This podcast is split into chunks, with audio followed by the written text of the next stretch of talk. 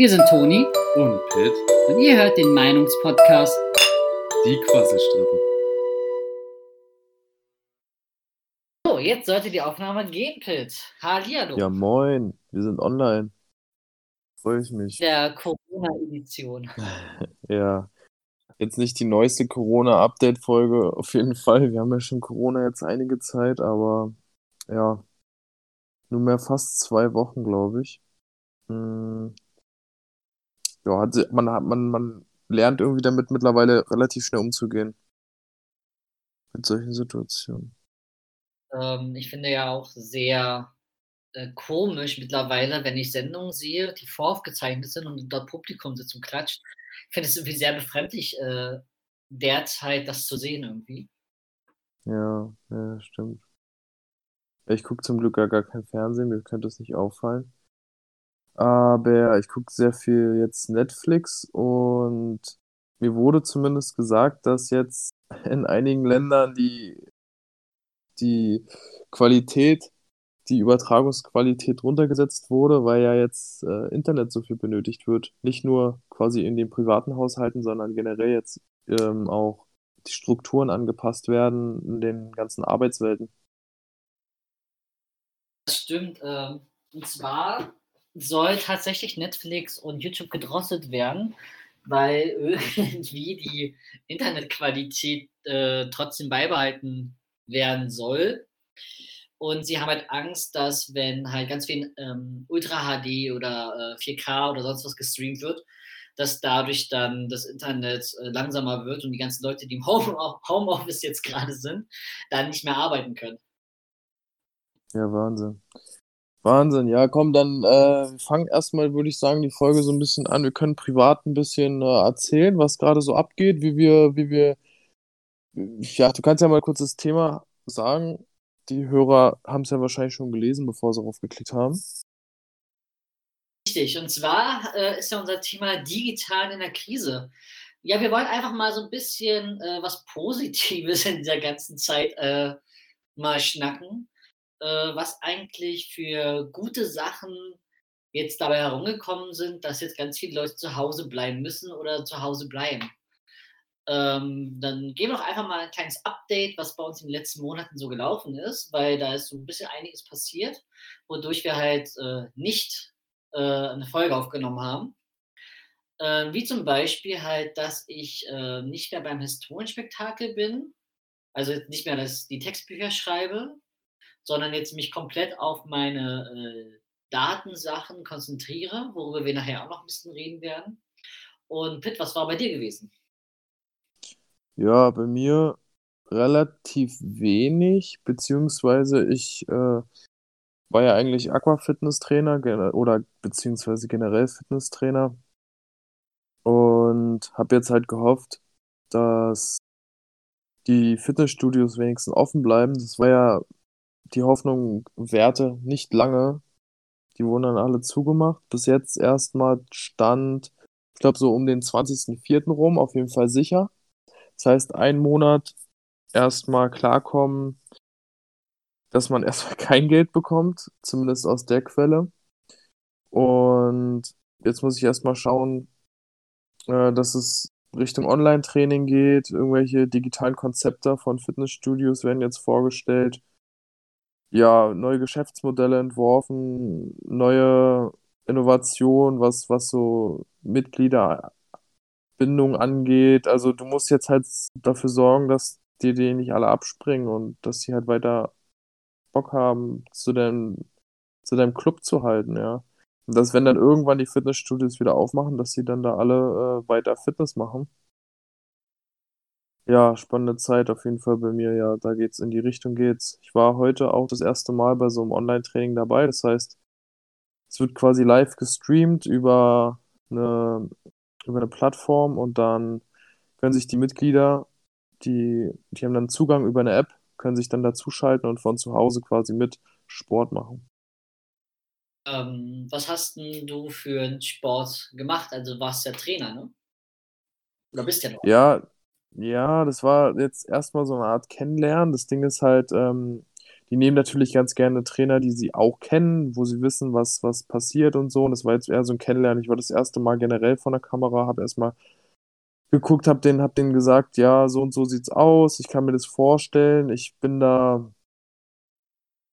ähm, also ich traue mir das auch zu, ne? Manche Leute können auch vor der Kamera, das ist auch ein bisschen was anderes, als wenn du dann direkt Feedback hast von, von Kunden und äh, auch, auch Sportler, die direkt vor dir sind und wo du auch korrigieren kannst, wenn du halt vor der Kamera bist, ist alles ein bisschen anders.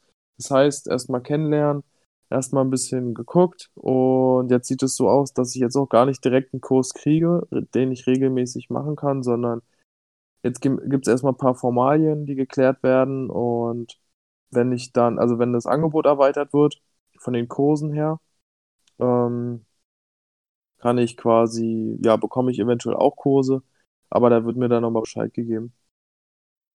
Auch sehr interessant, äh, weil du es gerade sagst mit den ähm, Online-Kursen, beziehungsweise ihr macht ja dann, dann Videos für die Leute ja. zu Hause, oder?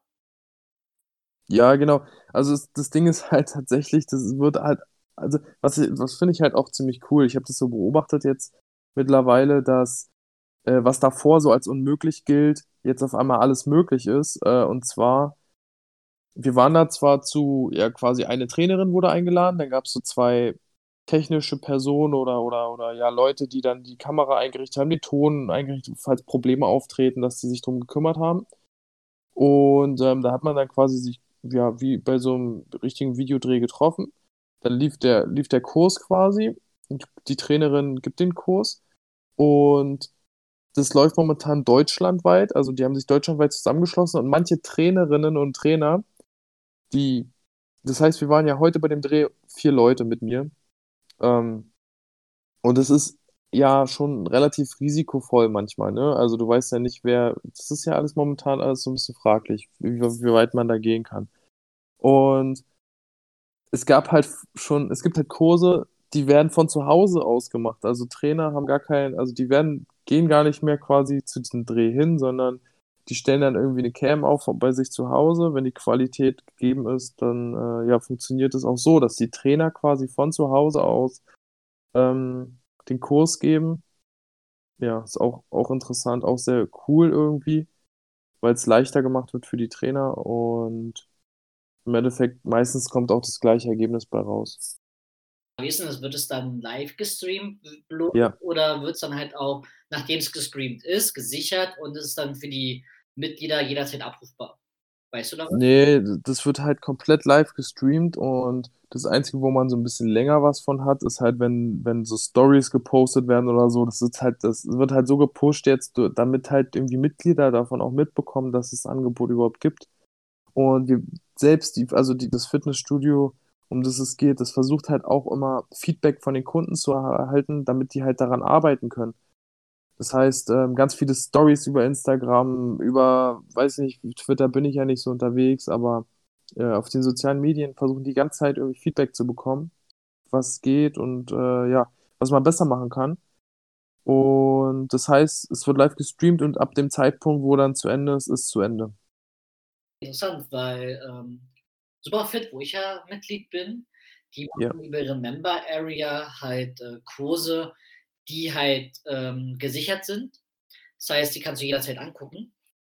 Äh, wie die Qualität ist, kann ich leider noch nicht sagen, weil ich habe äh, für diese Member Area mein Passwort vergessen und der Link zum Zurücksetzen des Passworts geht leider nicht. und die sind äh, nur montags bis freitags von 8 bis 18 Uhr erreichbar. Ähm, das finde ich ein bisschen doof, weil ähm, ja, ich komme jetzt nicht in diese Area rein. Das ja, ja, muss man, muss man schauen. Ja. Muss jetzt erstmal schauen, dass ich am Montag, wenn ich auf dem Weg zur Arbeit bin, äh, dann wieder anrufe, weil halt äh, während der Arbeitszeit geht es da nicht anzurufen und die haben halt erst ab 8 Uhr haben die halt, äh, sind die erst erreichbar, wo ich unterwegs bin und um 18 Uhr machen die Feierabend wo ich auch genau in dem Moment Feierabend habe. Das heißt, ich muss unterwegs anrufen. Ja, naja, mal gucken. Ähm, der, ich denke mal, da sind echt, das ist ja jetzt auch relativ am Anfangsstadium noch alles. Wie wird sich's entwickeln? In welche Richtung geht es? Ich finde, den Ansatz gut, den viele fahren. Man muss jetzt halt wirklich Feedback sammeln und mit den Kunden versuchen auch zusammenzuarbeiten, ja. Ja, die Mitglieder sind halt das im Endeffekt die Leute, um die sich's drehen soll, ähm, die sich's drehen soll. Und ja, ich finde die Kundenorientierung jetzt zum Beispiel schon viel, viel besser als davor. Also auch wieder ein positiver Aspekt. Ja, die Kunden werden viel besser mit eingebunden. Ja, ich hatte das Gefühl, es wurde nicht immer sonst so das Kundenfeedback gewertschätzt oder, oder ist auch irgendwo schwer, wenn jemand nur am Meckern ist. Aber ich, ja, wie gesagt, ich finde es cool, dass man jetzt Konzepte entwirft, wo es ein bisschen, äh, ja, wo, wo einfach lösungsorientierter gehandelt wird, finde ich gut.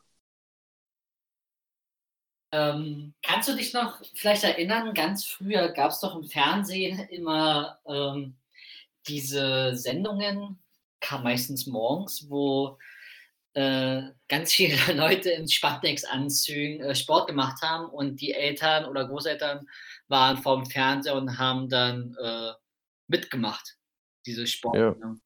Ich finde, das erlebt dadurch gerade so ein bisschen so ein Revival. Ja, schwer zu sagen, ne? Aber also, ob, ob man das damit vergleichen kann. Also ganz klar, früher wurden ja mal noch so richtige, ja, Disketten oder richtige äh, CDs eingelegt, dann, ähm, die man halt immer wieder abspielen kann, ne? Jetzt momentan, wenn das alles über Streaming läuft, ist natürlich alles, also es ist ein bisschen individueller, klar, ein bisschen, ja, schon fortschrittlicher, würde ich, würde ich sagen. Aber. Zum Beispiel RBB macht auf seinem YouTube-Kanal äh, genau dasselbe. Also sie haben verschiedene ähm, äh, ja, Sektionen sozusagen, die sie ab, abwechselnd online stellen, halt als abrufbares Video auf ihrem Kanal, in dem sie halt mal äh, Yoga-Übungen zeigen oder mal wirklich so ähm, Fitness und jetzt machen wir einen Hampelmann oder so. Ich finde, es mhm. hat halt so diesen Charakter von, äh, ich lege eine, eine, eine DVD ein und mache halt Sport mit. Ja, ja, stimmt schon. Ja, also mal gucken, was sich daraus entwickelt. Ich kann mir vorstellen, dass die, dass ordentlich an der Qualität noch gearbeitet wird, vor allem auch der Tonqualität, Videoqualität, dass man bestimmte Plattformen so auswählt, dass man vielleicht sogar äh, den Kunden das einfach direkt auf den Fernseher irgendwie bringen kann. Ja, diese Smart TVs, dass man da irgendwie, ja, dass es einfach generell auch dann äh, für den Kunden smarter gemacht wird. Momentan erlebt man das eher noch so, Stand, welches Datum haben wir? Irgendwie 27., 28.3. oder was? Ähm, Stand jetzt ist es so, dass es gefühlt wie so eine, so eine, so eine Insta-Story ist, die man anguckt und ja, immer mit, mit so Schlitzaugen raufgucken muss, um was zu erkennen. Also, ja. Finde ich auch. Also, was ich auch sehr, weil gerade Insta-Story sagst, äh, sehr interessant finde, zum Beispiel äh, Alba Berlin, die Sportler, die machen auf Instagram äh, Sportstunden für Kinder. Ja. ja, super Ansatz, wirklich. Ähm, aber natürlich äh, gab es es auch schon vorher. Also schon vorher haben Leute oder Sportler oder Fitnessstudios oder was auch immer äh, irgendwelche Übungen, Konzepte oder was auch immer vorgestellt über Instagram. Nur es geht jetzt wirklich halt um auch Premium-Qualität als Videostreaming. Also das muss jetzt, ne, Beispiel ist zum Beispiel auch immer so Gamer, die finden zwar YouTube toll, um so ein bisschen, ne, also es macht, also vielleicht haben die damit auch sogar angefangen, aber richtig geile Sachen kannst du mit Twitch halt machen. Das ist eine andere Liga von Qualität, von Möglichkeiten, die dort geboten werden. Und genauso hoffe ich, dass es sich dann da auch nochmal eine neue Ebene ergibt, was, was ja dieses Livestreaming fürs Training angeht. Ist ja auch schon entwickelt. heute auf Twitch gesehen, dass äh, gibt mehrere Kanäle, die genau das machen. Ja, sehr cool, ja. Ja, also. Sei es jetzt, dass ähm, eine YouTuberin sich mit ihren Zuschauern zusammen so ein Video anguckt oder dass äh, der Streamer selbst diese Übung vormacht. Ja, super Idee. Wie gesagt, also mh, mm, da versuchen jetzt echt so die Unter. Guck mal, dein Fitnessstudio hat ja zum Beispiel auch einen anderen Ansatz jetzt gefahren als, als mein Fitnessstudio oder da, wo ich arbeite. Das heißt, jeder versucht jetzt so ein bisschen rauszufinden, was ist für ihn das Beste, wo kriegt man die Kunden ganz gut, wo, ne, also so jeder sucht also seinen Weg und wenn Twitch eine Variante ist, ja, warum nicht, ne? Könntest du dir vorstellen, dass irgendwann auch als Verkaufs, ähm, zu machen? Also, dass du selbst Videos produzierst und das dann halt in 'ner App oder in 'nem Portal verkaufst? Ja, aber das ist noch 'n ganz weiter Weg hin. Also, ich natürlich kann man sich das irgendwie vorstellen, dass so was gibt, aber man muss halt Step by Step erst mal gucken. Also das Ding ist halt, ich ich brauche auch erst mal Kontakte so. Ich ich kann jetzt nicht einfach selber irgendwas aus'm aus'm Boden stampfen. Das heißt, wenn jetzt stell dir vor, ich würde Online-Trainer werden dann finden dich irgendwelche Leute cool, dann musst du regelmäßig die Kurse gut machen. Dann am besten auch wieder Instagram verlinken lassen oder, oder, oder, dass die halt den Kontakt dann zu dir suchen. Oder wie das dann auch immer ist, ja, also das ist äh man muss immer Schritt für Schritt gucken. Aber natürlich in Zukunft, stell dir vor, in 5 Jahren, natürlich kann man sich das vorstellen, auch vor 'ner Kamera ganz normal Fitnesskurse zu geben. Oder das ist ja dann nichts weiter als 'n digitales Produkt zu verkaufen, ja. Entschuldigung, Leute, dass ab und zu mal, äh, Husten mit drin ist, aber ich bin noch mit 'nem grippalen, äh, Infekt belegt. Ja, du bist immer noch krank. Wahnsinn. Also, ich habe zum Glück kein Corona, aber, äh, der der Husten, der des grippalen Infekts ist immer noch, äh, da. Leider. Ne, ist nicht gut. Yes. Genau, äh, genau, was ich sagen wollte.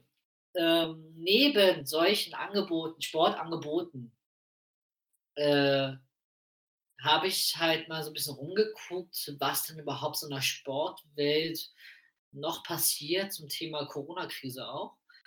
Und da ist mir Mhm. ein Artikel ins Auge gefallen, und zwar von Thomas Röhler. Äh, glaube, der sagt dir sogar was, oder? Ja, der Speerwerfer. Mhm.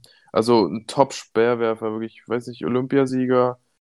Ähm, ja, super krass. Ja, okay. Genau, und genau um dieses, äh, Olympia geht's nämlich, weil der IOC hat ja, äh, nun doch endlich mal eingesehen, dass man die, äh, Olympischen Spiele in Tokio nicht durchführen kann. In der Zeit Ja. Ja, da habe ich mich halt gefragt ja? Ja, da hat er halt, äh, einen, äh, Artikel zu gegeben, dass zum Beispiel Leichtathleten überhaupt nicht mit einbezogen worden sind. Dass da überhaupt keine Kommunikation stattgefunden hat und dass halt für ganz viele Sportler, auch im Leichtathletikbereich, äh, dadurch natürlich Einnahmen flöten gehen. Ja, also grundsätzlich, hm, schwer, ne? Also grundsätzlich viele Sportler, ist ja nicht bei Leichtathleten so, aber bei Fußball ist es halt am präsentesten, was man da mitbekommt, weil alles überwacht wird und alles super rausposaunt wird, wenn dann irgendjemand mal irgendwann Corona hat oder wer was sagt, das wird sofort aufgezeichnet. Aber natürlich in allen anderen Sportarten, allen Events, alle Messen, alle das betrifft halt alle, die die in diesem Sportbereich, wo Großveranstaltungen, ja, überlebenswichtig sind vom vom Finanziellen her. Ja, wenn ähm, jetzt in dem Fall habe ich mich halt so gefragt also das gut, dass er das anspricht, weil oder dass er äh, dass du das auch hier anbringst, weil, ähm, man kriegt das immer so richtig geil mit, dass, ja, die Leichtathletik immer so 'n bisschen träge ist oder man hat das Gefühl, dass die immer hinterherhängen. Und das hat das hat halt auch wieder so richtig mit Olympia zusammengepasst, mit diesen ganzen äh, diesen ganzen Strukturen, die da irgendwie verlaufen, dass die gefühlt als Allerletztes die Großveranstaltung absagen oder dass da keiner 'ne Peilung vorher hatte, was überhaupt passiert. Ähm, so richtig sinnbildlich mehr oder weniger für diese ganze ja, für die Kommunikation mit mit den ganzen Fans oder selbst mit den Athleten, wie man sieht. Mhm. Halt auch, ähm, halt sehr ja, ich anders. Würdest du denn sagen oder wie würdest du es denn einschätzen, ähm, mit den Leichtathleten und ihre Einnahmseinbußen? Weil ich meine, ganz viele wirtschaftlichen Faktoren spielen ja jetzt da mit rein, dass ganz viele Produktionsstätten ja den Betrieb einstellen oder auf Homeoffice umstellen oder freie Künstler oder so überhaupt gar keine Aufträge grade haben. Mhm. Ähm, aber wie würdest du es jetzt grade so einschätzen für den Leichtathletikbereich? Na, ich was ich erhoffe, dass ganz klar, wenn wenn du 'n Topsportler bist, jetzt wie Thomas Röhler, der ja 'n Sponsoringvertrag hat mit, ähm oder ja, den habe ich auch mal auf Instagram gesehen, wie er manchmal 'n 'n Schokoriegel in die Kamera hält oder so. Der macht übrigens auch richtig also der ist ja auch so Hobbyfotograf, wie zumindest sieht's so aus, also super krasse Fotos auch immer. Und, ähm, Die macht er wirklich gut und der hat 'ne also, man sieht, der macht schon alles sehr bewusst und geplant und so und da ist 'ne Strategie dahinter, was mir super natürlich gefällt als Sportmanager. Ähm, wobei es natürlich auch immer locker sein muss. Aber das ist absolut cool und da hoffe ich halt natürlich, dass die Sponsoren, auch wenn's keine Events gibt, wenn's keine ja, im Endeffekt, äh, Prämien gibt, die dort ausgeschüttet werden für die Athleten oder wo die dann mal 'n Zeitungsartikel kriegen: „Hey, der gewinnt 'ne Medaille bei den Deutschen Meisterschaften“ oder, oder, oder. Das ist natürlich für die Sponsoren immer schlecht so und trotzdem hoffe ich halt, dass die Loyalität gegeben ist, ähm, dass man einfach zu den Sportlern hält und die die der Sponsoringvertrag, wenn's da f 'ne finanzielle Zahlung gibt, dass die einfach eingehalten wird, um um, ja, den zu unterstützen. Also, ich fände das irgendwie blöd, wenn jetzt die Sportler so arg darunter leiden müssen, weil, ja, man sieht's das Ding ist halt, ähm, es gibt ja auch Verei also, die Sportler sind ja auch bei Vereinen wie im Fußball auch. Und die kriegen ja dort Geld und man sieht's ja im Fußball, die kriegen halt einfach mal 'n bisschen mehr Geld. Ähm und und theoretisch könnten sie darauf pochen, auch noch das Vereinsgeld immer weiterhin gezahlt zu bekommen. Ja, beim Leichtathletik, ähm wäre das wahrscheinlich ähnlich der Fall, obwohl es 'n geringerer Betrag ist und deswegen hoffe ich einfach, dass ja, dass die dass die Athleten irgendwie noch an Geld kommen oder sich in 'ne gute Position gebracht haben durch die soziale Medien, wo sie ja, Influencer-Art-mäßig, ähm, Geld verdienen können. Wäre natürlich, wenn, ähm, die Leichtathleten genauso 'ne Stellung haben würden wie die Fußballer, weil die Fußballer machen ja, keine Ahnung, für Chipstüten oder Nutella oder so, ähm, Werbung Mhm, Fernsehen. mhm. Ähm, dass so was halt aufgesplittet wird mal, äh, nicht nur Fußballer genommen wird, sondern halt auch solche Leichtathletik-Sportler. Was ich davon halte? Ja, oder wäre doch schön, oder? Ja klar, aber das macht wenig Sinn für die meisten Firmen. Ja, natürlich, weil ganz bekannt sind. Ja, ja, genau. Weil du grad sagtest mit, ähm mit dem Geldverdienen und so, äh, zum Beispiel die FC Bayern, äh, Fußballspieler, die verzichten ja sogar auf einen Teil ihres Gehaltes. Ja. Ja. Ja, ähm Die Kräfte zu unterstützen, den Hotdog-Verkäufer oder den Kioskbesitzer im Stadion oder so. Ja, genau. Aber so muss es halt auch sein irgendwie, ne? Also, es hört sich zwar blöd an, aber irgendwo erwarte ich so was auch. Ähm man merkt halt dort auch ganz oft, dass viele total abgehoben sind und so überhaupt nichts peilen mehr. Ja, wenn jetzt hier wenn jetzt wirklich hier welche um um jeden Euro kämpfen so oder oder oder wenn wenn jetzt irgendjemand die Miete nicht zahlen kann, o aber, ähm, der Vermieter zum Beispiel sagt: „Hey, du brauchst jetzt keine Miete zahlen in der Zeit, du kriegst keine Einnahmen, bleib einfach hier drinnen, das ist mir egal.“ Ähm, so, ne, dann das ist einfach 'ne Zusammenarbeit, natürlich im kleinen Raum, aber ja, d die sollte einfach normal sein. Die sollte natürlich auch überregional und übernational stattfinden, aber ja, ich will so weit braucht man ja gar nicht ausholen. Es ist auf jeden Fall richtig. Es sollte auf jeden Fall so sein. Man sieht leider bei anderen Fußballern, die die das nicht machen, wo ich mir denke so: „Hm“ die haben das noch nicht ganz so verstanden oder die leben halt in so 'ner Blase. Das ist halt auch nicht das ist sehr merkwürdig, kann man nicht so nachvollziehen. Du grad sagtest mit dem Miete bezahlen, ähm, weiß nicht, ob Ja. du heute schon gehört hattest, aber Adidas und H&M und so, äh, haben jetzt bekannt gegeben, dass sie keine Miete mehr für ihre Geschäfte bezahlen wollen, äh, für die Zeit, wo sie jetzt keine, äh also, wo sie jetzt nicht geöffnet haben. Okay. 'N bisschen, also, für so 'n Unternehmen, was so viel Geld hat und halt auch über Online-Einkäufe Geld generiert Ja. finde ich's 'n bisschen, ja, seltsam, dass die jetzt auf einmal sagen, äh, ja, für die, äh, analogen Geschäfte zahlen wir jetzt keine Miete mehr. Ja, das ist schon echt böse. Ah, ja. Hm. Genau, aber um dich von dem ganzen, äh, Gedönse, äh, abzulenken, ist es doch eigentlich ganz schön, ähm, Netflix zu gucken Jo. äh, zu streamen. Aber wie gesagt, äh, die Datenübermittlung wird nicht nur bei Netflix, sondern auch bei YouTube gedrosselt. Ähm, was ich tatsächlich auch bemerk äh, bemerke. Ähm, ich habe ganz oft äh, Frame-Einbrüche oder äh, Qualitätseinbrüche oder dass es stoppt oder kurz aussetzt. Ähm, also ich merke schon, dass anscheinend sehr viele Leute streamen. Weiß nicht, hast du es schon bemerkt? Nee, ja, äh, ich weiß nicht, ob das einfach hier an meinem Heim-Internet liegt oder ob das, ob das wirklich daher stammt, dass die Streams manchmal nicht so flüssig laufen oder dass ähm, ja, die Qualität manchmal nicht so ist. Aber ja, wie gesagt, ich, das kann auch manchmal hier einfach an dem Internet liegen. Das kann ich noch nicht so sagen. Aber das ist halt das Problem in Deutschland, oder? Man weiß nie, ob es jetzt wegen der Drosselung ist oder ob es einfach ja. ähm, ja, also, äh, genau, was ich sage, genau, jetzt ja wieder äh, äh, strukturieren hier, was ich sagen wollte. Und zwar, ähm, neben Netflix ist ja jetzt was Neues gekommen, ne? Es gibt einen neuen Streaming-Anbieter, Pitt.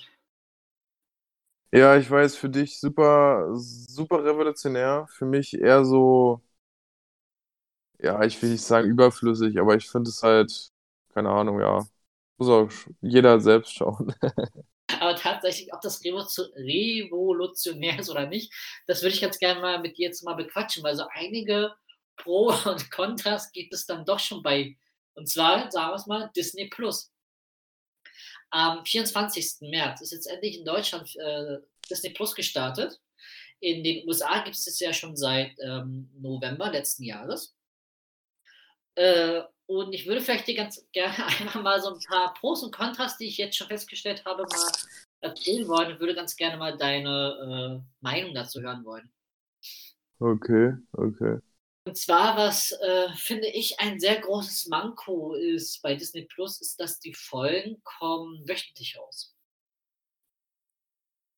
Es ist nicht so wie bei Netflix, dass ähm, eine Serie kommt online und du kannst gleich alle Folgen äh, bingen.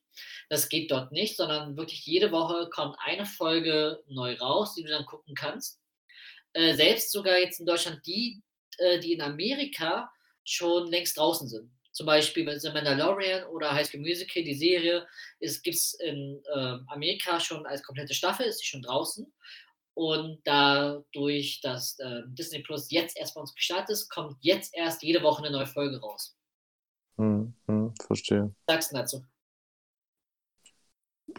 Ja, die werden sich da schon was bei gedacht haben, hoffe ich. Aber. Kundenbindung würde ich mal sagen, oder? Ja, das kann sein, ja. Aber ja, ist natürlich total unsexy. Aber ja. Was wiederum natürlich richtig gut ist bei Disney Plus, ist, dass zu diesen Serien oder halt generell auch zu den Filmen äh, gibt es sogar Extras. Das heißt, wie auf einer DVD hast du dann äh, Making-of oder gelöschte Szenen oder sonstiges. Ja, okay, und da meine Gegenfrage, wie, wer, wer, wer guckt sich sowas an, ey? Wenn ich einen Film gucke, ich, ich will nur den Film sehen. Mich juckt das nicht so, ne? Ja, aber ganz viele gucken ja bei äh, den Marvel-Sachen zum Beispiel die gelöschten Szenen oder den, äh, den Cut oder so, weil das gibt's auch. Ich, ich weiß, ich, keine Ahnung, ich kann es nicht einschätzen. Ich, ich gucke sowas halt gar nicht. Also da muss der Film halt super gut sein, dass ich mir auch diese komischen Uncuts, äh, diese, die, oder Fails oder so reinziehe, was halt hinter dem hinter dem Dreh steckt. Und bin ich ganz ehrlich, ja. Was, was ich auch äh, wirklich sehr interessant fand, äh, zu Disney gehört ja mittlerweile auch Avatar. Und es gibt tatsächlich bei Avatar die Möglichkeit, die normale Fassung zu gucken. Ist ja, ne? So wie er halt liegt. Und eine familienfreundliche Fassung. Wo dann äh, Schimpfwörter oder so ähm, rausgeschnitten sind. Ach so, ja, aber Disney, Disney steht halt dafür, ne? Für dieses, für kleine Kinder gemachte. Das ist tatsächlich ein, ein Kontrapunkt, den ich bei mir hier habe. Man weiß zwar, dass halt Disney so diese Kindersachen sind, aber tatsächlich sollen, wie ich gehört habe, bloß Sachen online kommen, die FSK 12 sind. Also FSK 12 nicht überschreiten. Bisher zumindest. Also es kann sich noch ändern irgendwann. aber derzeit ist das so. Und das wirklich, also du merkst sehr stark, also dass es sehr, äh, alles sehr glatt ist und vor allem sehr heteronormativ. Zum Beispiel ähm, die Serie über Love Simon, die kommen sollte, hat Disney ja kurz bevor der Streamingdienst online gegangen ist, äh, zu Hulu äh, geschickt. Und mit der Begründung, was sehr interessant ist, äh, dass dort gezeigt wird, dass Jugendliche Alkohol trinken. Dass das da nicht äh, kinderfreundlich ist. So, jetzt ähm, ist ja Love Simon ist ja eine Geschichte über äh, einen schwulen Jungen.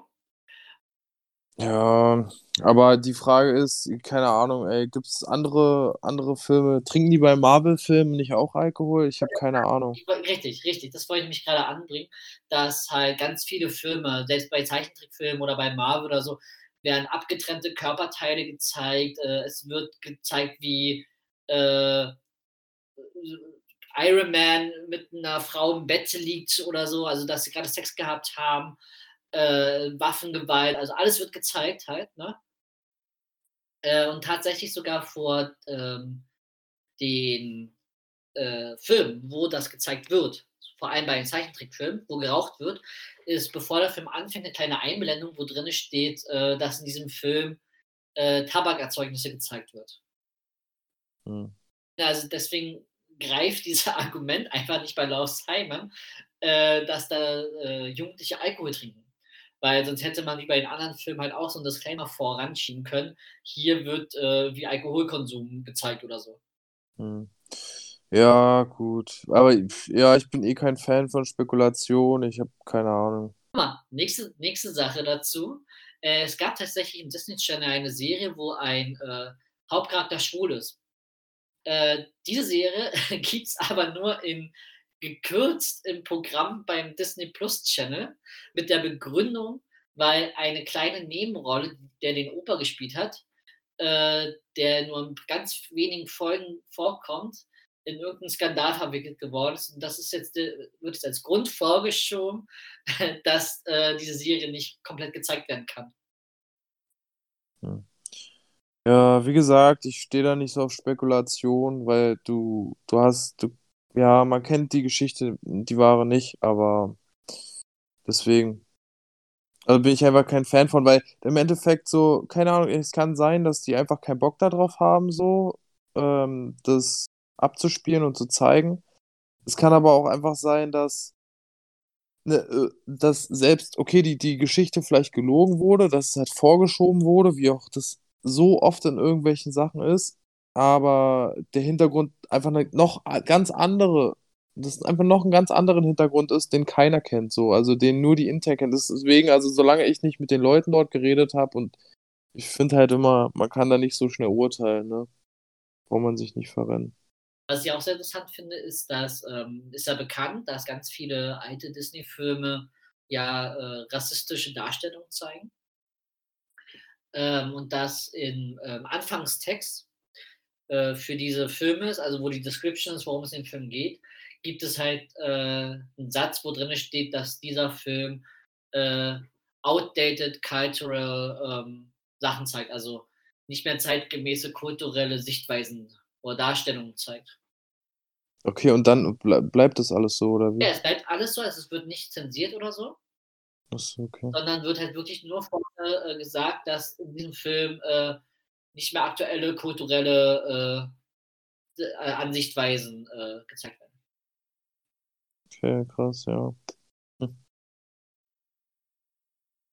Ansonsten allerdings finde ich Disney Plus bisher nicht ganz gut.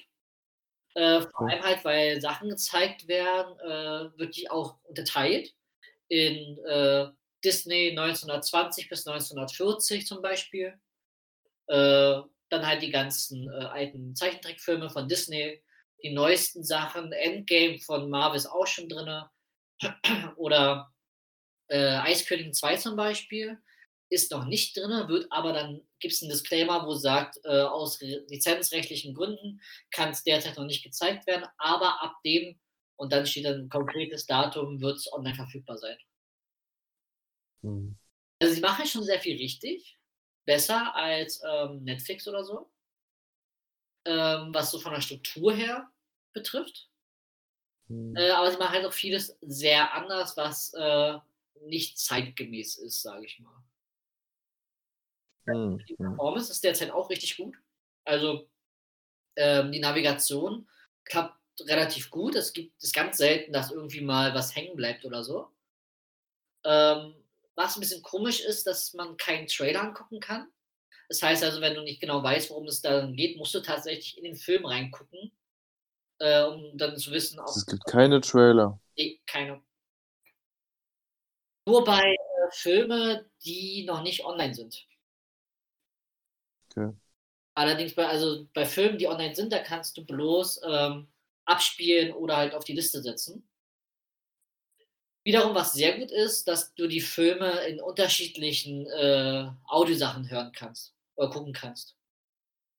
Also nicht nur wie bei Netflix äh, Deutsch-Englisch, sondern du kannst wirklich, je Film halt, es ist ein bisschen unterschiedlich, wie viele Sprachen es sind, aber du kannst den Film, keine Ahnung, Japanisch, in äh, Englisch, in Deutsch, in Polnisch, sonst was gucken. Okay. Und die äh, Untertitel kannst du sogar anpassen, andere Farbe, andere Schriftgröße, andere Schriftart. Also da kann man Okay. schön rumspielen. Hm. Genau. Ähm, was äh, sehr interessant ist auch, äh, nicht mehr bei Disney Plus, sondern generell äh, diese Digitalität, die gerade durch, durch äh, Corona-Krise aufkommt, ist, dass ganz viele, ähm, ja, ich sag mal, analoge oder althergebrachte Medien jetzt das Digitale entdecken. Äh, und zwar zum Beispiel die NDR Talkshow gibt es jetzt in der Homeoffice-Variante zum Beispiel, Pitt. Ja, ja, ich krieg das immer so ein bisschen am Rand mit, dass da so eine, so eine Formate entstehen. Das ist echt ganz witzig. Das heißt, äh, man sieht halt dann im Fernsehen, wie alle zu Hause sind über Skype oder sonstige Plattformen dann zu Hause quatschen. Sei es die NDR-Talkshow oder RTL, die Quarantäne-WG mit Pocher, Gottschalk und Jauch, die wiederum jetzt aber schon nach drei Sendungen abgesetzt ist, weil es keiner so wirklich gesehen hat. Hm. Äh, oder Luke alleine zu Hause gibt es, ähm, was ich bisher noch nicht im Fernsehen gesehen habe, sondern eher so über den YouTube-Kanal. Aber ich glaube, es kam wahrscheinlich auch im Fernsehen, das weiß ich nicht ganz genau.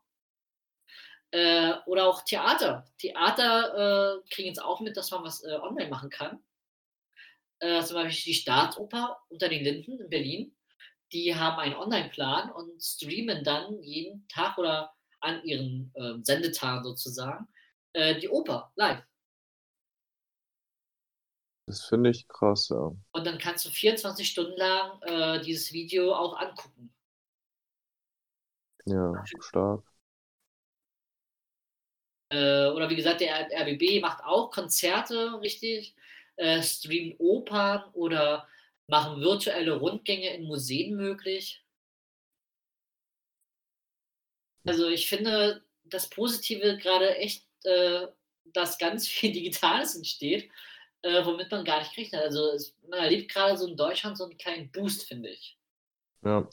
Ja, und ich finde auch so, dass es nicht mehr so als außergewöhnlich angesehen wird. Das finde ich auch super schön. Also es gibt super viele positive Dinge. Unter anderem halt wirklich, ich weiß noch, wo ich ein Bewerbungsgespräch hatte über FaceTime. Okay. Und ähm, das war so, das war noch vor der Corona-Zeit. Und dann war so, äh, war, war so für mich super ungewöhnlich und für den Gegenüber, der war total cool. So, also wir haben zu zweiten Bewerbungsgespräch gehabt, weil noch die anderen waren irgendwie nicht da, haben gefehlt, keine Ahnung, waren krank, was auch immer. Und ähm, dann ging das dadurch und das war relativ locker und cool. Und im Nachhinein denke ich mir so, ja, voll die gute Lösung gewesen, ne? Und ähm, das war aber zu dem Zeitpunkt noch so super außergewöhnlich. Ja, du kannst es gar nicht vorstellen, wie, wie ich mich da gefühlt habe, so als ob ich schon in der Zukunft ein Bewerbungsgespräch gehabt habe. Äh, Und ähm, sowas wird jetzt, sowas ist total normal. Normalität nimmt es an. Also wenn ich jetzt zum Beispiel, muss ja nicht immer ein Bewerbungsgespräch sein, aber generell einfach, ich habe das Gefühl, wenn ich jetzt ein, irgendwelche Calls habe, irgendwelche Informationen rüberschicke, irgendwelche Dokumente gemeinsam bearbeitet werden, obwohl nicht alle an einem Ort sind, ob, weißt du, so kreative Aufgaben oder so, oder Projektarbeit ortsunabhängig, äh, so wenn mehrere Leute woanders sind. Also es ist so geil, also es ist wirklich geil, wenn, wenn sowas nicht mehr so als so dargestellt wird. Boah, was krass, sowas wird gemacht. Äh, geht es überhaupt? Äh, darf man das überhaupt? Nee, das wird einfach gemacht, weil es nicht anders geht. Und es funktioniert und es funktioniert sogar besser als davor. Das ist einfach so geil. Ja, Ja, vor allem diese Sache mit Homeoffice. ja es ist ein ja, Home Homeoffice ist ein Riesenthema gewesen, ja. Weil äh, so viele äh, äh, Industriezweige oder Unternehmen äh, haben sich immer gesträubt äh, gegen, gegen Homeoffice. Äh, weil Ja, das geht bei uns nicht. Und auf einmal plötzlich geht es doch, ja, genau. was ich richtig gut finde. Das ist voll geil. ich ja mittlerweile Homeoffice kenne ich ja schon vorher, schon vor der Krise. Äh, Mhm. Und da ging es halt auch. Und so viele Berufe jetzt äh, äh, kriegen es jetzt auch endlich mal hin. Äh, und ich hoffe, dass das ein, einfach auch nach dieser Krise auch so bestehen bleibt. Ja. Ja, es bleibt abzuwarten. Kommt, denke ich, immer auch drauf an, wie lange die Krise anhält, wie viel ähm, Input da jetzt noch erzeugt werden kann. Ich habe halt gehört, dass ähm, das wird auf alle Fälle noch nach Ostern noch weitergehen. Also diese, diese, diese Kontaktreduzierung wird auf alle Fälle uns noch mehrere Monate beschäftigen jetzt. Also es wird jetzt nicht nach drei, vier Wochen jetzt so vorbei sein. Ja, ja, ja, aber also offiziell, offiziell ist es halt nicht, ne? Ähm, das kann man aber nur erahnen. Also man sieht ja jetzt schon, dass es jetzt von den Zahlen her und ja, von der Einstellung auch der Menschen her mh, jetzt tatsächlich so aussieht, dass es noch länger als vier, fünf Wochen dauern wird, ja. Problem ist halt, ganz, ganz viele Leute es jetzt derzeit schon wieder nicht begreifen und jetzt schon wieder rausgehen. Nur mal ganz kurz äh, in Aldi und Rewe kau- einkaufen äh, und einfach knüppelvoll alles. Sie machen, es beginnt schon wieder Hamstereinkäufe, zum Beispiel in Rewe ist wirklich leer. Toilettenpapier leer, komplett. Okay. In Prenzlau, meiner Heimatstadt, äh, meine Eltern haben jetzt schon gesagt, jetzt seit mehreren Tagen, du kriegst wirklich in keinem, in keinem Geschäft mehr Prenzlau Toilettenpapier. Die Leute stehen um 8 Uhr morgens an den, äh, wenn die aufmachen, stehen die an, stürmen rein, holen das Toilettenpapier und sind wieder weg. Äh, um 18 Uhr hat der Markov bei uns in Prenzlau nochmal eine Fuhre reingemacht. Innerhalb von 10 Minuten war das weg. Ja, ja, natürlich gibt es so ähnliche Zustände, aber ich finde halt so einkaufen gut. Dafür gehe ich halt auch noch raus, ne? Aber ich finde es halt äh, irgendwie ein bisschen, ein bisschen kacke, dass, äh, dass, wenn du sorgenfrei quasi den ganzen Tag wegen der Sonne draußen rumhängst in Parkanlagen oder, oder, oder, das finde ich halt, das finde ich halt kacke so, ne? Also, klar, ich verstehe, dass man auch mal rausgehen muss, weil ähm, ich bin auch so jemand, der geht normalerweise jeden Tag mindestens einmal um Block. Und ähm, das kann, das kann ich auch nicht anders. Also ich brauche das. Aber dieses, dieses, äh, es gibt halt, es gibt halt Menschen, die verstehen nicht, dass es wirklich wichtig ist, trotzdem, auch wenn du rausgehst, den Kontakt einfach ein bisschen zu reduzieren und zu vermeiden. Das heißt, wenn ich in den Park gehe, ähm, weil, keine Ahnung, ich muss da durch jetzt nach Hause von Arbeit oder so, dann, äh, dann versuche ich auch dort einfach den Kontakt ein bisschen zu meiden, aber das, du, wenn der Park voll ist, dann ist er halt voll. nochmal, ähm, was ich sehr interessant finde, ist, ähm, dass an den Kassen mittlerweile, zumindest hier in, in Potsdam, ich weiß nicht, wo es, wie es woanders ist, ähm, haben die Kassen jetzt solche, ähm, nicht sehr so eine, wie so ein Sichtschutz, ganz groß und ganz hoch, Ja, ja. genau. Bist du noch da? Ja, ja, ich bin da, ich bin da. Ich habe dich was gefragt, Was denn? ob das in Berlin auch so ist. Ob das bei uns auch so ist? Ja, naja, ich habe das unter, also ich war in verschiedenen Geschäften und das ist auch unterschiedlich ausgeprägt. Also in einem Laden war jetzt zum Beispiel, waren Klebestreifen am Boden, so und so viel Abstand, da war so eine riesen Schutzmauer und alles Mögliche. Ähm, und in dem anderen Laden, wo ich war, da war gar nichts. Okay. Äh, genau, so eine, so eine äh, Streifen auf dem Boden gibt es in Rewe auch und diese Sichtschutz halt bei uns überall. Ja. Äh, und genau, weil du sagst, äh, wir bezahlen auch. ich finde es ja sehr interessant, dass ähm, die Banken haben jetzt herausgegeben, dass sie jetzt die Frequenz erhöhen wollen, dass man pinlos bezahlen kann. Weil ich habe mich jetzt schon sehr oft gehabt, dass die Systeme vorne, obwohl man kontaktlos bezahlt, trotzdem PIN haben wollen. Ja, du, da äh, Stichwort Apple Pay. Beste.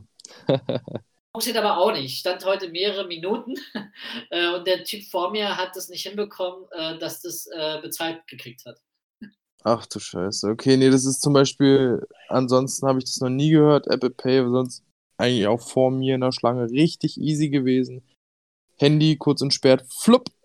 Das ging richtig schnell. Es war zwei Sekunden, super sicher. Normalerweise ist es ja mit der EC-Karte mit drauflegen auch so, aber irgendwie, wie ich gehört habe von äh, dem Kassierer, dass in regelmäßigen Abständen halt, wie wahrscheinlich in Sicherheit oder so, du trotzdem PIN eingeben musst, obwohl du kontaktlos bezahlt hast. Hm. Und, äh, aber im Moment ist es nur noch so, dass du PIN eingibst. Und ich finde ja, also gerade jetzt, dass genau jetzt in dieser Zeit genau äh, das ist mit dem PIN eingeben, ist da extra kontaktlos, um halt nicht das Pad anfassen zu müssen. Ja, ja, ja. Du, aber auch eine geile Story. Einkaufen. Ich bin, wollte ein paar Bier holen. Äh, geh so hin. Und dann meinte der, äh, der, der, der Einräumer da so, ja, bitte, ähm, bitte nehmen Sie doch einen Korb. Das, äh, das steht doch vorne dran, weil die Kunden sind dazu verpflichtet, die Sachen dann nicht persönlich dann immer rumzutragen und die anzutatschen. So, und dann habe ich einen Korb genommen und in dem Moment dachte ich mir so, ja, okay, Alter, den Korb, den fässt jetzt auch jeder an. Die, Produ die Produkte fasse ich ja auch trotzdem an, wenn ich die da rein tue. Also es ergibt einfach vorne und hinten manchmal echt keinen Sinn. Aber man macht das auch erstmal mit, weil ich finde halt, man erstmal natürlich wenig Widerstand, ich hatte keinen Bock auf Stress und das zweite war so, weiß ich, irgendwo muss man ja anfangen. Irgendwo müssen die Leute anfangen, versuchen zu reduzieren. Auch wenn es manchmal sinnlos ist, denke ich mir so, ja, okay, machst du jetzt erstmal. Ja, definitiv. Also erstmal machen, auf alle Fälle. Lieber zu viel machen äh, in dieser Zeit als zu wenig. Ja, genau. Und das neue Thema würde ich dann ganz gerne anschneiden wollen. Und das ist mein kleines ja, Forschungsprojekt. Im Prinzip waren es ja eigentlich zwei gewesen in den letzten Monaten, äh, was ich ja auch schon mal im in der letzten Folge mal angeschnitten habe, dass es diese zwei Projekte gibt. Das ist einmal dieses Thema gewesen mit ähm, äh, Personal Digital Archiving, also was hindert uns daran, ähm, unsere digitalen Dokumente zu ähm, archivieren. Ähm, vielleicht kann ich darüber, wenn ich das mal noch ein bisschen äh, bearbeitet habe, sprachlich, nochmal ähm, in einer Sonderfolge mal äh, bequatschen. Mhm. Aber was ich gerne mit dir jetzt bequatschen wollen würde, ist das Thema äh, Mittelerde-Projekt. Äh, Herr der Ringe kennst du ja, oder? Jo. Da gibt es ja mehrere Bücher, ne? Da gibt es ja einmal, äh, nicht nur einmal, sondern da gibt es ja vor allem ähm, das Silmarillion, was halt so ein bisschen die, ja, die mystische Welt, sozusagen die Bibel für Tolkien ist. Äh, dann gibt es ja der Hobbit und da gibt es ja Herr der Ringe. Das sind so diese drei mhm. Hauptwerke, finde ich. Und diese drei Hauptwerke habe ich mir vorgenommen und habe eine Idee gehabt, was man damit machen kann, digital, wenn man nicht, äh, ja, wenn man zu Hause bleiben muss zum Beispiel. Äh, und zwar äh, war die Idee gewesen, Aufbau einer digitalen Sammlung zur Realisierung einer Möglichkeit zur Identifikation der Ort-Charakter-Relation in Tolkiens Mittelerde-Werken. Okay, wofür? Wer liest sowas? Das ist eigentlich für für Fans, ne? Kann man das eigentlich sagen? Also klar, für Fans der Tolkien-Sache, äh, die mal gerne ja so statistische Sachen sich mal angucken wollen. Mhm. Äh, wie oft kam was vor in äh, den Werken oder so. Sondern halt auch für Literaturwissenschaftler zum Beispiel. Oder Tolkien-Forscher ja. gibt es ja auch. Ja, es ging, ging vielmehr vielleicht auch um die ähm, gar nicht mal um das Thema an sich vielleicht auch, sondern eher genau, was du da gemacht hast, ne? Also wie du es durchgeführt hast wahrscheinlich. Genau, richtig. Und zwar äh, ging es halt um Text- und Data Mining. Und darunter versteht man halt in der allgemeinen Fachliteratur die Datenanalyse natürlich sprachlicher Werke, also Artikel, Bücher, Audiodokumente. Ja, das, also wenn du das jetzt so erzählst, dann stelle ich mir darunter vor, ich drücke quasi, ich nehme ein Buch in der Hand und drücke dann Steuerung F und kann dann da irgendwas raussuchen. Ja, so eine Art. Aber halt, ja, das Problem ist aber halt, wenn du Fragestellungen hast, wie, ähm, wie oft kommt welcher Charakter an welchem Ort vor, damit kommst du mit Steuerung F nicht weit. Weil Ja, ja, ja, genau, ja. du kannst ja nicht, äh, klar, du kannst jetzt jeden einzelnen Charakter mit Steuerung F im Buch suchen und darauf hoffen, dass du im Umfeld dieses Charakters dann den Namen eines Ortes findest. Und dann Ja. halt liest, okay, der war da. Aber es geht ja darum, es automatisiert abzugreifen. Dass du halt Okay. das ganze Buch lesen musst oder durchsuchen musst, händisch. Ja, genau, genau, genau. Ja, das geht, also deswegen, also es gibt ja selbst im Analogen kein Steuerung F. Also es war jetzt ja quasi, quasi gesponnen, ja. Genau. Äh, und zwar halt, genau das ist es halt, nämlich numerische Analysen halt durchzuführen mit Texten. Äh, Entschuldigung. Äh, und da gibt es halt den äh, ja, Urheberrechtsparagraphen, Paragraph 60 äh, für Text- und Data Mining und der ist ein bisschen schwierig halt, vor allem in Deutschland. Weil äh, nach diesen Paragraphen dürfen für die wissenschaftliche Forschung eine Vielzahl von Werken für diese Forschung automatisiert ausgewertet werden. Das Ursprungsmaterial darf für, pass auf, nicht kommerzielle Zwecke automatisiert und systematisch vervielfältigt werden, um daraus insbesondere durch Normalisierung, Strukturierung und Kategorisierung einen auszuwertenden Korpus zu erstellen. Das heißt also, Pitt, dass ich äh, nach diesen Paragraphen, wenn ich es für nicht kommerzielle Zwecke benutze, ein Buch nehmen kann, ein digitales, und das vervielfältigen kann, obwohl da Urheberrechte drauf liegen. Ja.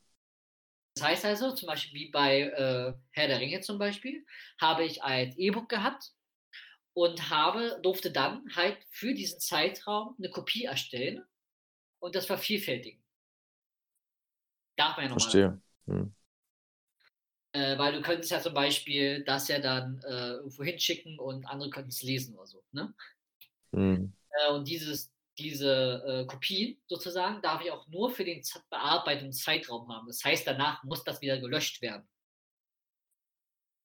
Ja. Natürlich doof für dann die vali äh, für valide Daten, ne? Weil wissenschaftliche Forschung ist ja darauf ausgelegt, dass das für immer archiviert ist und dann halt auch äh, für andere nutzbar ist und dass du es halt auch replizieren kannst. Hm. Deswegen gibt es halt, dass diese ähm, Daten halt dann auch im Repository geschoben werden können für wissenschaftliche Forschung von einer Institution dann. Das heißt, da darf es gespeichert werden, aber ich persönlich darf es nicht behalten. Mhm. mich abzusichern, habe ich dann sogar den Verlag gefragt. Das heißt, ich habe äh, Klett Cotta angefragt, ob ich äh, im Rahmen dieser Hausarbeit, die ich schreibe, das machen kann. Und tatsächlich hat mir der Verlag die Erlaubnis gegeben. Was sehr cool ist.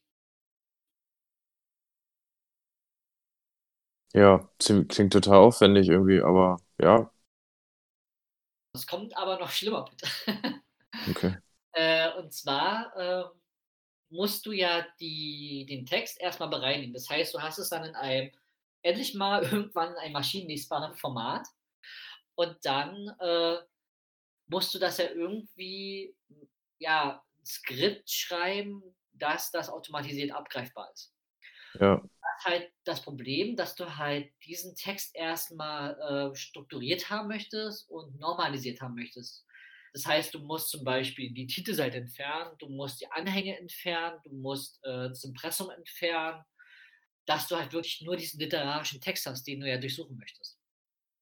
Und dann ist auch noch, dass du ja für diese automatisierte äh, gibt es ja, kennst du ja auch, in Büchern gibt es Leerzeichen, Kommas, ähm, Umbrüche oder so. Und das wird halt in diesem äh, Python-Skript, was ich halt geschrieben habe, wird der, wenn du es dann printest, also ausgibst, leider mit slash n oder slash, slash äh, t äh, ausgegeben, wenn da ein äh, Leerzeichen ist oder ein Seitenumbruch ist oder ein Zeilenumbruch ist. Und Ja. das doof, um das dann halt äh, abgreifen zu können. Das heißt, das muss erstmal entfernt werden. Dann musst du erstmal äh, alle Orte, alle Charaktere erstmal herausfinden. Die müssen dann in, ein, äh, in eine jeweilige Liste gebracht werden, dass sie halt äh, maschinenlesbar abgegriffen werden kann, am besten im CSV. Und da gibt es dann auch nochmal, was leider bei Tolkien-Sachen ja der Fall ist, äh, die Problematik, dass du Umlaute hast, vor allem im Elbischen. Ja, das stimmt. Kennt natürlich äh, äh, eine Excel-Tabelle oder so nicht. Und wenn du dann auch noch mit Apple und dann noch mit Windows arbeitest, äh, dann hast du noch Formatierungsfehler drin. Das heißt, äh, die Daten müssen sehr, sehr oft durchgeschaut werden und sehr, sehr oft ähm, bereinigt werden. Ja, klingt alles irgendwie zu aufwendig, um, um das Ergebnis zu erhalten. Das ist halt echt krass, ne, muss man ehrlich sagen. Äh, dann ist auch noch, weil ich habe es ja für die deutschsprachige Community gemacht, weil das gab es noch nicht. Es gibt, äh, da könnt ihr gerne mal alle mal raufgehen, Leute, äh, das, die Lord of the Ring Project Seite, wo ein äh, junger Dude äh, ich glaube aus Norwegen oder Dänemark oder so, hat genau das, was ich gerade mache äh, oder gemacht habe, für die englische Community gemacht. Das heißt, er hat wirklich geguckt, zum Beispiel, wie alt ist welcher Charakter in Mittelerde oder wer ist der Älteste oder wie oft kommen Zwerge vor oder wie oft kommen Elben vor in den Büchern. Er hat auch eine ganz große äh, interaktive Map erstellt, äh, wo du gucken kannst, wie ist genau der Weg gewesen von, äh, von Bilbo Beutlin oder so. Mhm. Und genau, aber ich wollte es ganz gerne für ähm, die deutschsprachige Community machen und da war dann die, Problematik leider, dass es auch noch ganz viele Übersetzungen gab. Äh, und zwar war dann die Schwierigkeit, halt diese Übersetzung zusammenzuführen. Dadurch hatte dann zum Beispiel neben dass sowieso ein Charakter bis zu 26 Zusatznamen hatte, auch noch zu diesen 26, 26 Zusatznamen auch noch die einzelne Übersetzung. Das heißt, es hat sich irgendwann sehr potenziert in der, ähm, in der Menge, was ich dann auf einmal hatte.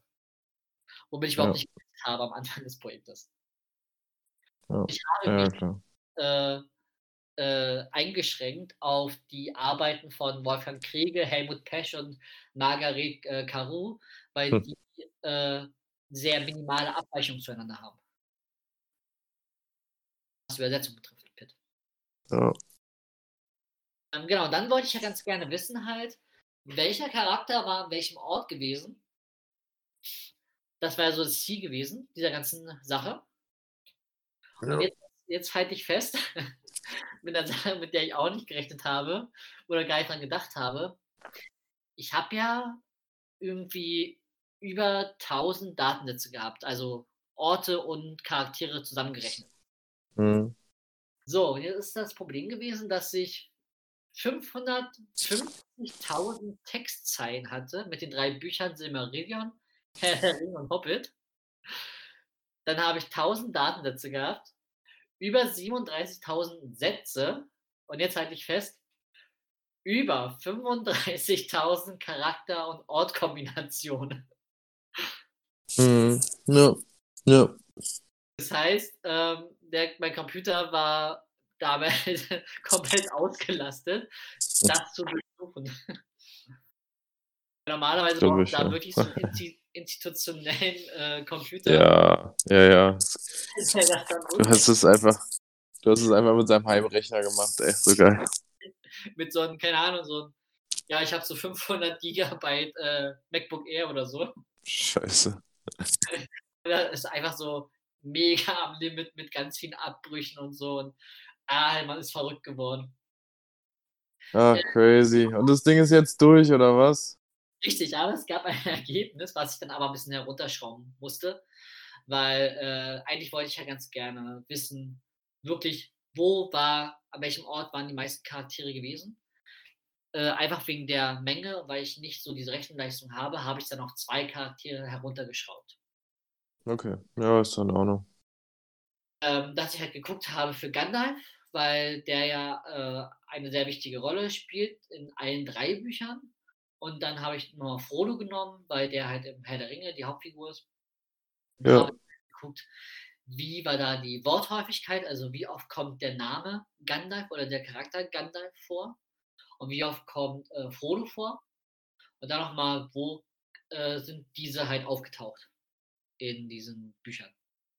Ja. Und, ähm, ja, da kam halt jetzt bei raus, dass der Charakter Gandalf, also die Namensnennung von ihm, äh, in den drei Büchern insgesamt 1236 Mal taucht er auf.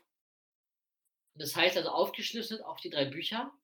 Im Silmarillion kommt er 22 Mal vor, im Hobbit 166 und in Herr der Ringe 1048 Mal.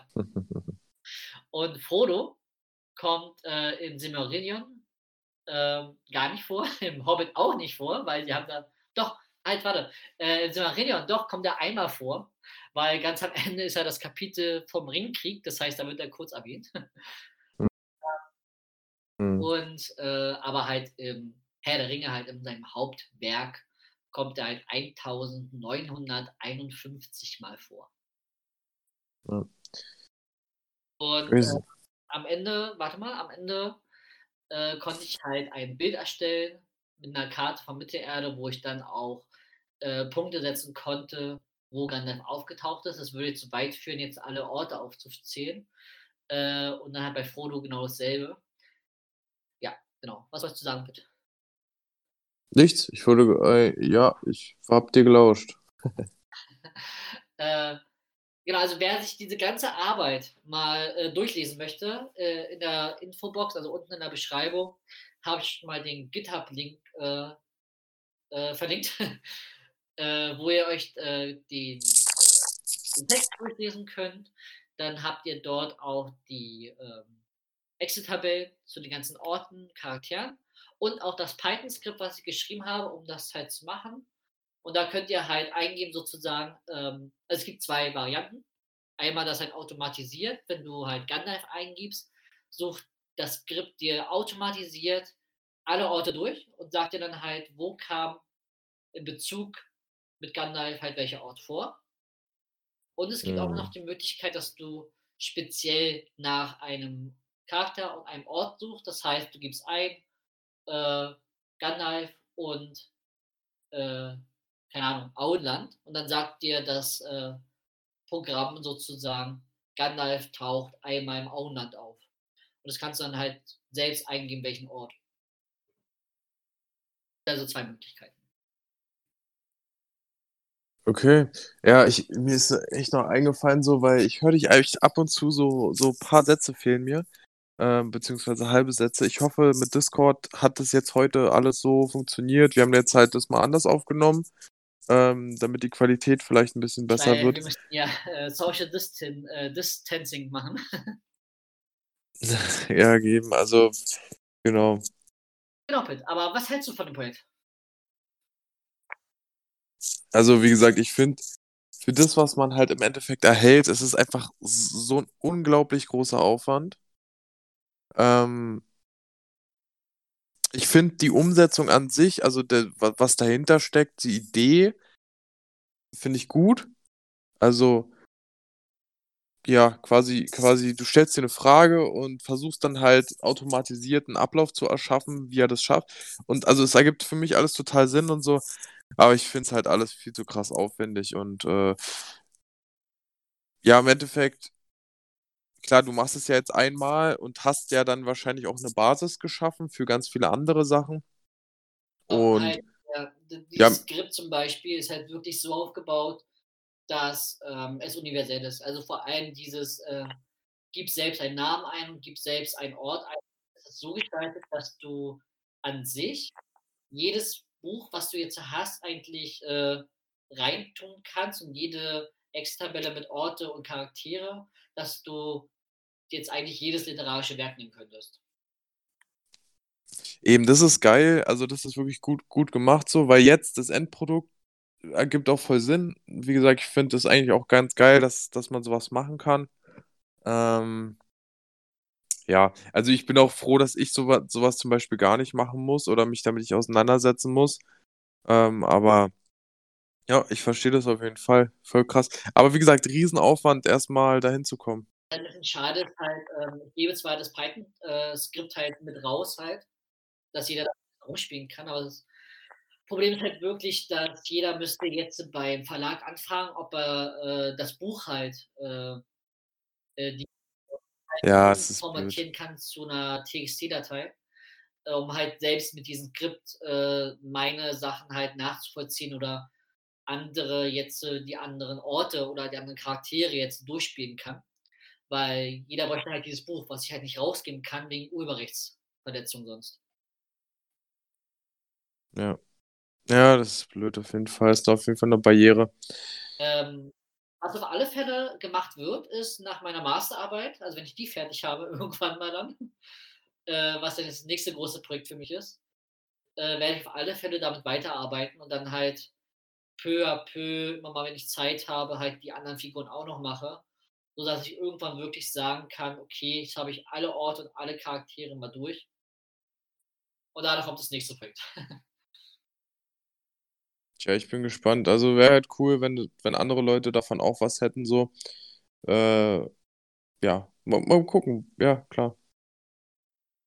Also, wenn ihr wollt, könnt ihr euch, äh, wenn euch, also wenn euch zu Hause langweilig ist und ihr nichts mehr zu streamen habt, äh, was wahrscheinlich nie passieren wird, weil ich glaube, jeder hat so seine, äh, meine Liste auf äh, Shame, wo ganz viel drauf ist und noch nie geguckt worden ist. Aber wenn ihr wirklich mal Lust habt, was zu lesen oder was rumzuspielen, könnt ihr euch gerne alles runterladen und selbst mal ein bisschen rumprobieren. Yes, dann würde ich sagen, kommen wir zum Ja, Abschluss. würde ich auch sagen. Und mir bleibt nichts anderes übrig, als zu sagen, stay healthy. Oder bei dir in dem Fall, Toni, werd erstmal wieder Gerne gesund. Genau. Genau, dann werden wir äh, uns mal demnächst zusammensetzen und äh, die nächste Sendung mal vorbereiten, die irgendwann dann kommt. Das können wir euch leider noch nicht so direkt sagen, weil im Moment halt ja erstmal geguckt werden muss, wie können wir das am besten machen. Jo, wir werden erstmal die Qualität auch überprüfen hier von dem Discord nochmal. Und dann ähm, hoffen wir, hören wir uns bald wieder. Oh, jetzt habe ich sogar. Ähm, es fängt langsam an. okay. Ja, gut, jetzt sind wir eh am Ende. Ja, wie wir.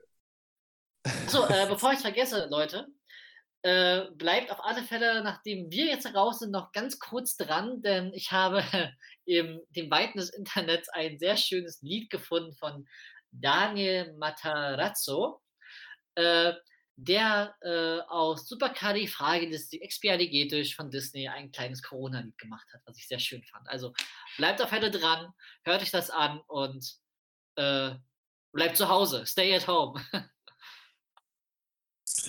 Okay, bis dann, ciao.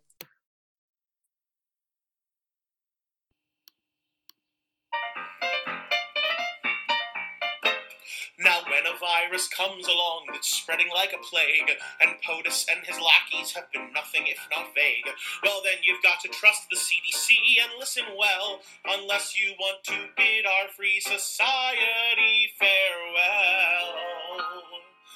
There is a super bad, transmittable, contagious, awful virus, and if we don't act quick and social distance, it will mire us in a stretch of quarantine that lasts until July. A super bad, transmittable, contagious, awful virus, and if you got a better cough in your arm, and if you got a better cough in your arm, now back in 1918, influenza had its run, but half their docs were busy overseas with World War One.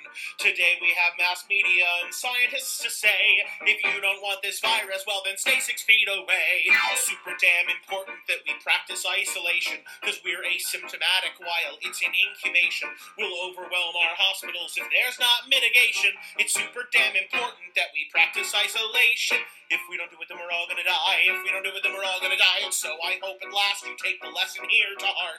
Cause it's already scary and we're only at the start.